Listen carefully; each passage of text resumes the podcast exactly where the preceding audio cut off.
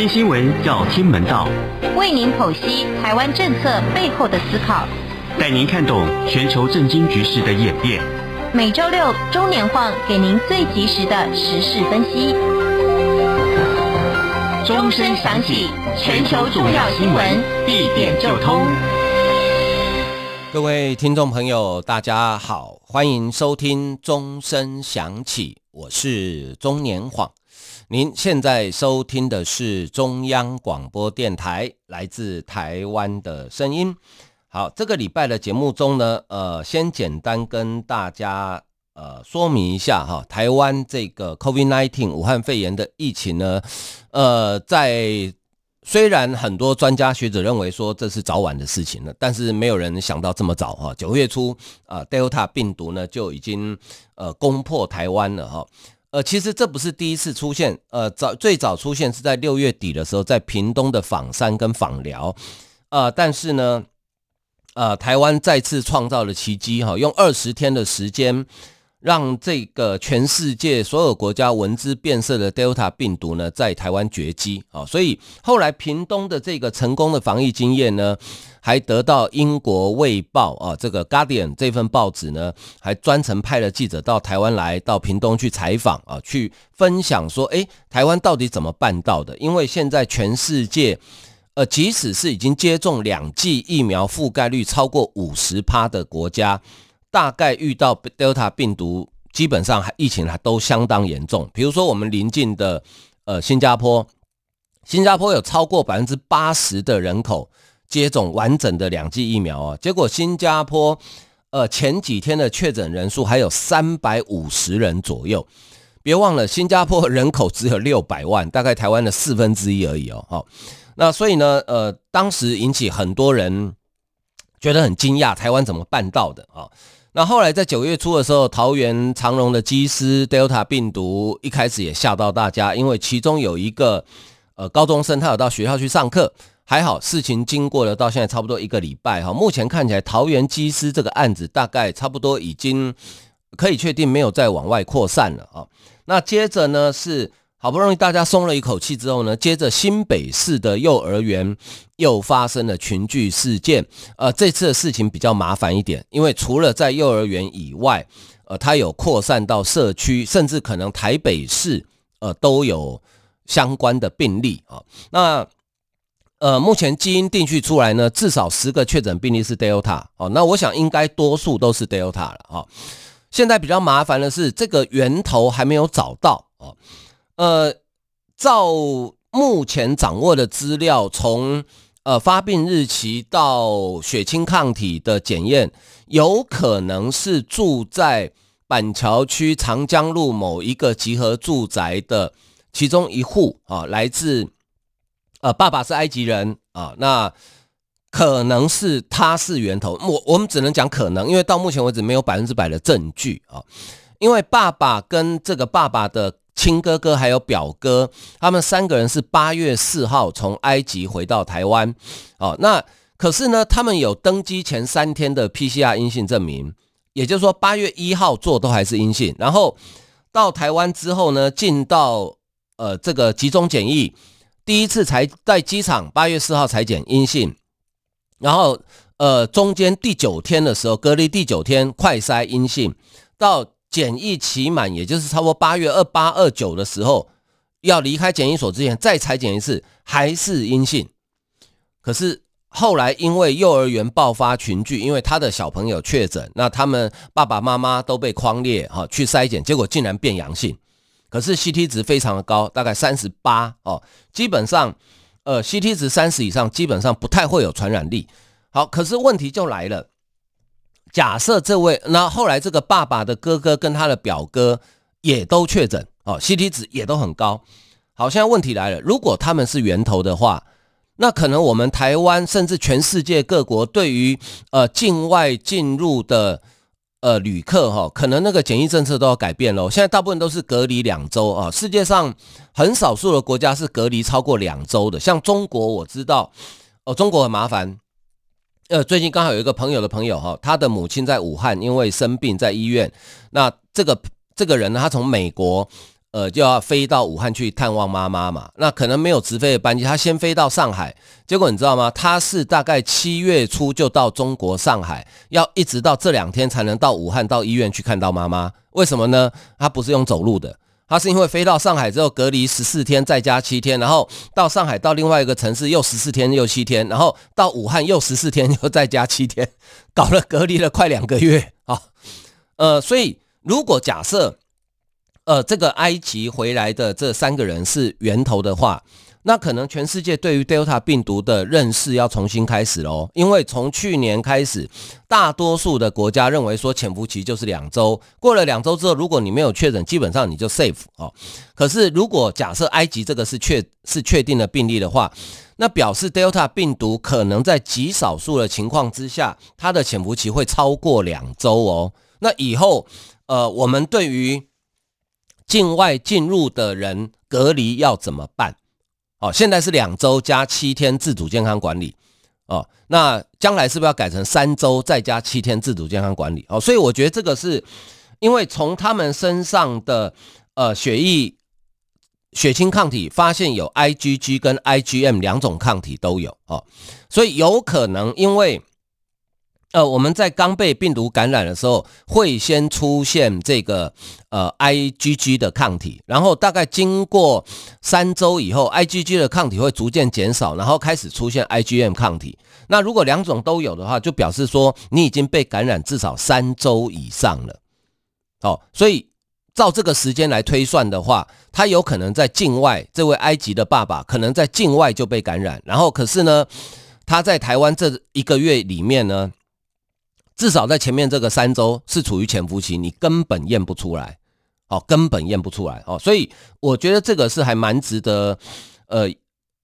去做防将来防疫指引的一个参考啦。不过啦，哈，就是呃还好，虽然这一波也是 Delta。呃，一般现在国际的研究，Delta 病毒的 R 零值大概是五到六之间，也就是一传五到一传六。可是从台湾这几天的确诊病例看起来，虽然每天都有增加，呃，但是呢，并没有呃用这种倍数的增加，好，所以呃造成大家的紧张。那可是目前看起来仍然在可控的范围之内，哦，呃，在全球都闻 Delta 变色的情况之下。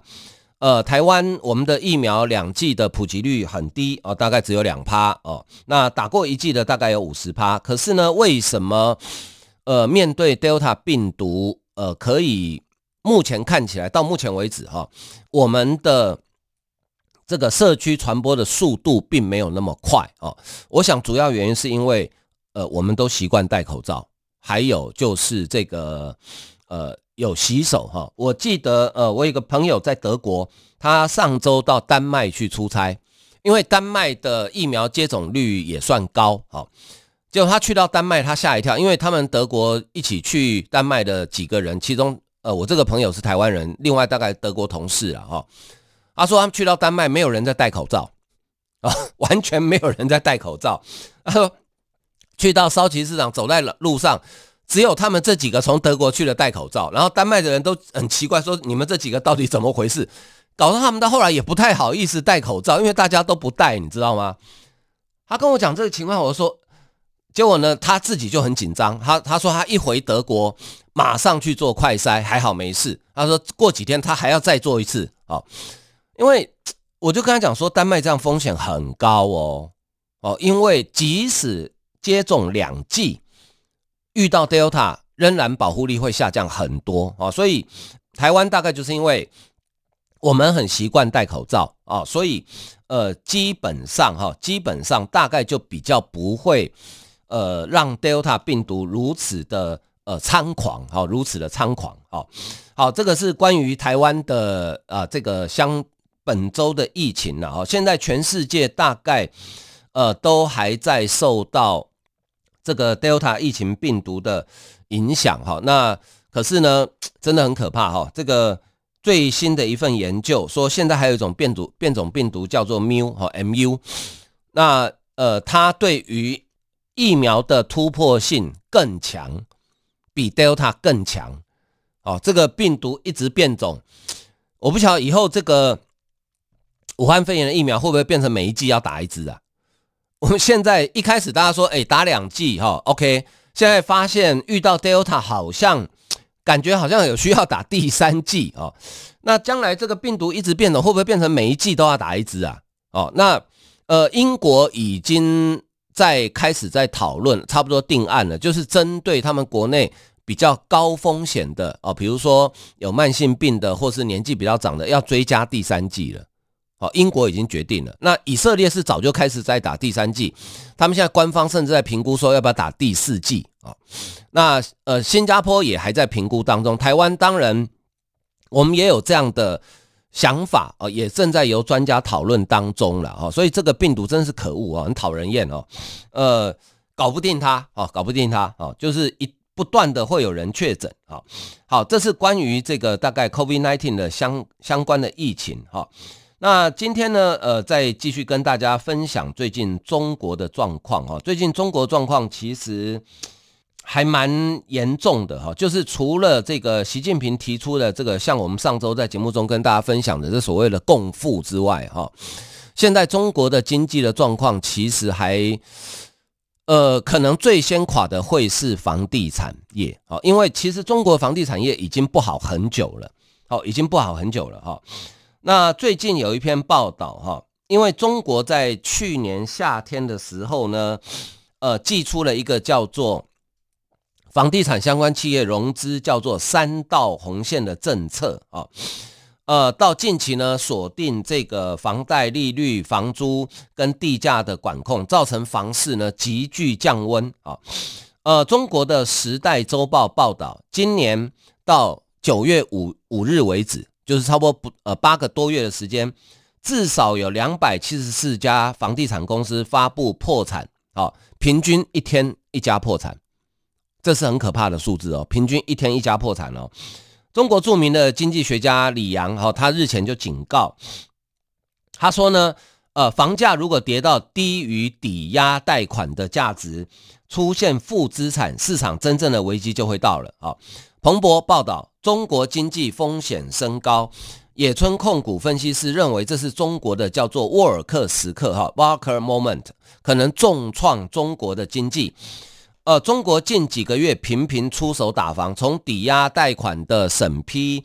呃，首套房贷的利率，城市房租的涨幅，到土地价格的溢价，并要求中国的银行，呃，降低对买房者的。啊，这个放款就是贷款成数降低了啊，呃，一些大城市最近暂停集中土地的出让，然后呢，重提全国性房地产税的构想，中国房市急速降温啊，呃，摩根斯坦利的数据显示，到八月中为止，中国房地产公司出现违约的高收益价值高达六十二亿美元，大概是一千七百三十六亿台币。哦，你换算成人民币的话，就差不多是四百四百亿人民币，四百多亿人民币左右啊，比十二年前总和还要高十三亿美元。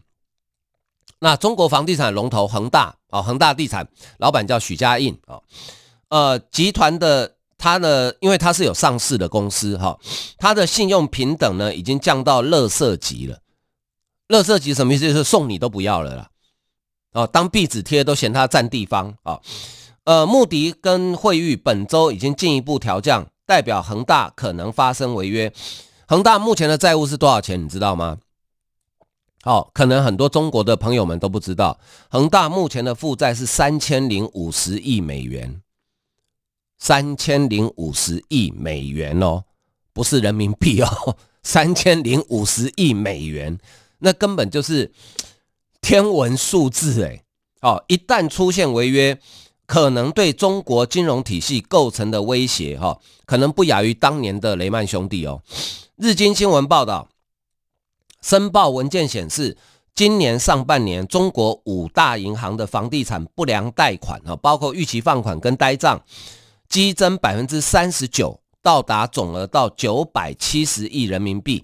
啊，大概四千一百五十亿台币左右，类似情况也发生在中国比较小的银行，这个都还没有算他们的所谓的乡镇村级的银行哦。啊，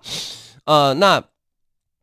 中国信用违约的风险呢，从小型开发商慢慢的蔓延到全国排名五十大的房企，市场对北京房市调控政策可能失控的担忧越来越高啊。在中国 GDP 占三成的房地产业，如果爆发危机，成长跟股市会连带的受到影响啊。那好，连带受到影响的结果是怎么样呢？连带受到影响的结果呢，就是中国的有钱人呢开始有办法的哈，呃，拼命往外跑。好，有钱人呃有办法的，他开始拼命往外跑。好，那往外跑的情况，还有恒大的债务状况，现在到底如何呢？如果一旦恒大破产，会出现什么样状况？那呃，中国政府会如何解决恒大？哦，呃，我也希望我们节目，如果中国的听友哈，如果你有最新的关于中国的啊、房地产方面最新的消息呢，也欢迎可以提供给我们哈。那进一步的呃状况呢，呃，下一段再来跟大家分享哈。我们先休息一下，欣赏一首音乐。阳光就是阳光，成了我的翅膀。阳光就是阳光，人民自由飞翔。阳光就是阳光，世界在我肩膀。阳光是你，是我生命的翅膀。欢迎继续收听钟声响起，我是钟年晃。您现在收听的是中央广播电台来自台湾的声音。好，那中国因为这几年的从其实从呃美中贸易战开始哈。呃，其实呃，经济的发展一直都停滞哈，主要是因为呃，半导体受到美国的呃限制跟抵制，然后国内的经济又因为呃房地产加上疫情的关系，其实不好啊。那这一波又有这个习近平的共同富裕啊，所以呢，造成一个情况就是呃，中国的有钱人哈啊、开始往外跑啊。呃，根据日本媒体的报。报道哈，啊，这个日本房地产价格呢，六年来第一次下降，好引引起全球买家呢都到日本去买房地产，外资收购日本的土地面积快速增加，到今年为止累计总共外资买走日本的土地呢两千三百七十六公顷，是二零一零年的四点二倍，而且二零二一年第一季，今年第一季。也是重量联行哈有关全球交易最活跃市场的统计中，第一名是波士顿，第二名就是东京。在日本的外资里面，中资跟香港的买家累计收购了九百六十九公顷的土地，占总量大概百分之四十左右。啊，这篇报道分析，啊，中国买家前进日本不动产的浪潮，主要还是受到中国政府频频。调控政策有关，房地产投资越来越受限，被打入投机的情况越来越多。而相比日本的宽松政策，还有可能的经济复苏力道，两者有相对性的比较。哈，日本对于外资购买他们的房地产的呃政策呢，相对比较宽松。所以其实我知道，呃，我身边有些人，呃，其实好几年前就开始在日本呃投资房地产啊，因为。呃，在日本投资房地产的好处是什么？因为日本，你比如说你在东京买一间不是太大的公寓，哈，然后呢，他们有专业的那种物业管理公司，呃，你就交给他管理，你人根本不用去东京，好，你就交给他管理，你人在台湾，然后呢，呃，日本的租金的报酬率相对比较高，好，所以呃，买一间房子，就算你有付贷款，你靠收租金还是有赚。哦，所以其实呃，日本对外国人购买他们不动产的限制相对比较少啊。那所以呢，也难怪中国现在这种情况，难怪一堆中国的买家拼命到日本去买啊。呃，说中国北京跟日本东京房地产价格跟投资报酬率哈，东京明显优于北京，而且因为东京的政策稳定，反而是北京政策常常变化，让投资人经常措手不及，血本无归。呃，中国富豪呢狂买日本不动产，另外一个原因是什么呢？只要钱到了就可以轻松买到，而不必人到啊，人你根本不用去日本。也就是日本房地产法律中没有禁止外国人投资，投资者也无需居住在日本或是有日本的签证哦，所以难怪台湾很多人也买啊，甚至可以从你从来没去过日本的情况之下购买跟拥有日本的房地产，只要你找人代办手续就可以。对于呃动向受到政府关注的中国富豪们，更是留后路的一大诱因啊，也就是说，中国的钱呢，可能很多哈会往日本跑。在投资房地产，而且它特别是日本几个大城市，像东京、大阪啊这些大城市哈，它的房地产的投资报酬率其实呃相对算高的啊，相对算高的啊。好，那中国的房地产市场现在有多惨呢？我们来看它的龙头恒大就知道了。恒大地产的老板叫许家印啊，恒大地产现在很惨，其实它已经惨了一段时间了，只是这个问题呢。就像一个人受伤之后，呃，我们正常的处理方式是，你要去把伤口做清洁，然后呢，呃，该缝合就缝合，如果不需要缝合，至少清洁之后要上药，然后包扎，对不对？好，但是呃，恒大的做法，还有中国政府默许恒大的做法是呢，呃，伤口啊受伤了哈啊难看，算了，拿擦一些化妆品哦，把它盖起来就好了，看不到就好了。可是你伤口并没有去处理啊。你不去处理情况下，久了之后，伤口就会越来越大，大到有一天你化妆品都会盖不住的时候，哦，问题就出现了。现在恒大就有点面临现在的状况啊，呃，恒大地产在呃继上周五以后，本周一哈，呃，连续第二个交易日被暂停交易啊，呃，券呃有一个券商的交易员就说，恒大资产。呃，这个处置呢，迟迟没有进展。恒大地产又被中诚信国际降低信用评价，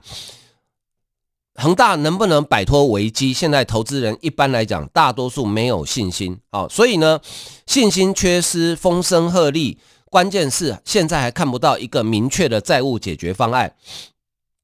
恒大在中国境内债券加速下滑，呃。包括像呃这个十五恒大零三跟二十恒大零二两档债券，先后被上海跟深圳证交所临停止交易，这是发生在星期一的事情。呃，最新分别收到啊四十二点九元跟四十四人民币，暴跌百分之二十一点九跟百分之三十五点三啊。呃，离岸美元债的部分，中国恒大二零二二年三月二十三日到期的票面利率是。百分之八点二五的美元债券价格进一步重挫，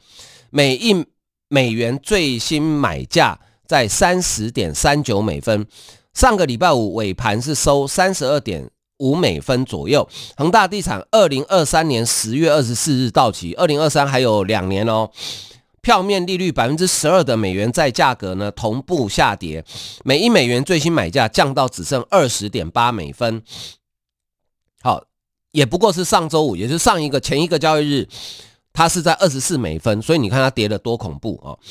呃，这反映投资人担心中国恒大集团没有办法完全支付明后年到期的债务。呃，中国恒大集团股票啊、在本周一尾盘跌百百分之一点五，创下近六年来新低啊！这根本就是雪上加霜。因为当你一个集团财务出现状况的时候，最需要叫做现金流。要在资本市场取得现金流，最好的方法就是股票。好，只要我恒大，假设我股价好的话，我出售我手中的股票，我就可以换到很多现金。好，可是呢，股票又跌，所以现金流就会出问题。呃，中国因为在打击这个开发商，导致贷款损失飙升啊，外界对金融产业受连带波及，引发本土型金融风暴担忧越来越高。呃，日经新闻报道，根据申报资料，中国房地产业今年上半年在五大银行不良贷款激增百分之三十啊，高达九百七十亿人民币，呃，大概就是四千两百亿台币左右。中国官方推出更严格规范，包括遏制呃借款、杠杆跟土地购买，已经引爆流动性危机跟逾期贷款激增。类似的情况在中国比较小的银行，平安保险集团旗下的平安银行坏债飙增三倍，上海银行的坏债也飙升百分之二十六。好，所以呃，接下来会出现什么状况呢？接下来会出现的状况就是，恒大目前最新的状况是，他不只欠银行钱，他连欠这个呃投资人的钱都已经还不出来了。好，所以呃。刚刚跟大家讲到，恒大的债务大概超过三千亿美元嘛。好，这个一垮的话，还记不记得二零零八年美国雷曼兄弟的次级房贷风暴？好，呃，所谓的刺激房贷风暴，用我们台湾，我不晓得中国那边是怎么讲哈。我们台湾的说法就是二胎了，哦，就是我房子拿去银行抵押借款，然后呢，我再向另外一家银行或是同一家银行再借第二次，这二胎啊。这个是一个很高的财务杠杆的操作，赚钱的时候当然很赚，一旦垮了呢，它就像倒骨牌一样。雷曼兄弟当时就是这样垮掉的，导致全球金融风暴。可是呢，三千亿美元当然规模没有当年的雷曼兄弟那么大，可是三千亿美元对，可是你要别忘了，中国的资本市场并没有像美国这么大哦。好，所以如果呃，恒大地产三千亿美元出现债务危机的话，我我对中国经济的影响我真的无法享受，好想象哈，因为第一步就是房地产业会垮，再来银行因为呆账会垮，再来投资人因为恐慌会衍生很多社会的问题，好，所以有人就预料了哈，呃，中国。这个方法也只有中国有办法用，就是呢，要解决恒大地产的债务问题，最快也是最简单的方法，就是呢，恒大的负责人许家印呃出来宣布，呃恒大地产就是国进民退，收归国有，那变成这些恒呃恒大地产的债权人哈、变成是国家欠你的钱嘛，对不对？那国家欠你的钱。有需要还吗？哦，在中国那种政治体制下，你觉得有需要还吗？哦，就算要还，也给你拖个三十年，你大概没这个命可以花了哦。这大概是最简单的方法，要不然我真想不出，呃，有什么？因为恒大的负债早就已经大于他的资产。如果说他手上的资产变卖还超过三千亿美金，那我觉得大家还不担心。问题是他的负债早就大于他的资产，不晓得多少倍了，那怎么办呢？好，所以我觉得，呃，这个恒大地产的问题哦，呃，恐怕就是习近平口中所谓的黑天鹅哦。记不记得前两天天安门广场出现了一只黑天鹅啊，还被人家拍照。我看到这新闻的时候，我心里一直在想，呃，虽然我没去过天安门广场了哦，但是你光看那个照片，你知道天安门广场很大嘛，对不对？那么大的广场，在某一个角落来了一只黑天鹅，怎么会有人看到嘞？怎么会那么巧？刚好有人看到，还拍照，还变新闻，你不觉得是有人故意放的吗？然后故意找人来拍照吗？要不然以天安门广场的范围面积，不要讲黑天鹅啦，来一头黑犀牛都不见不见得有人看到了。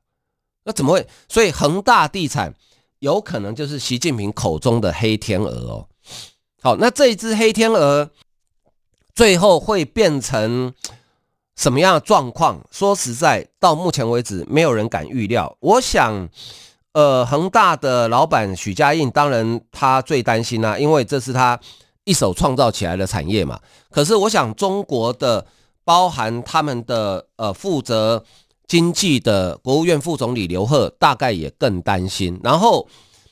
我们都知道，中国很多企业的所谓的政商勾结，哈，那恒大地产背后的金主，背后支持他政治力量，现在会不会也更担心呢？万一他垮了，大家一起垮，那谁都没有好处，哈，对习近平也没有好处，所以搞不好，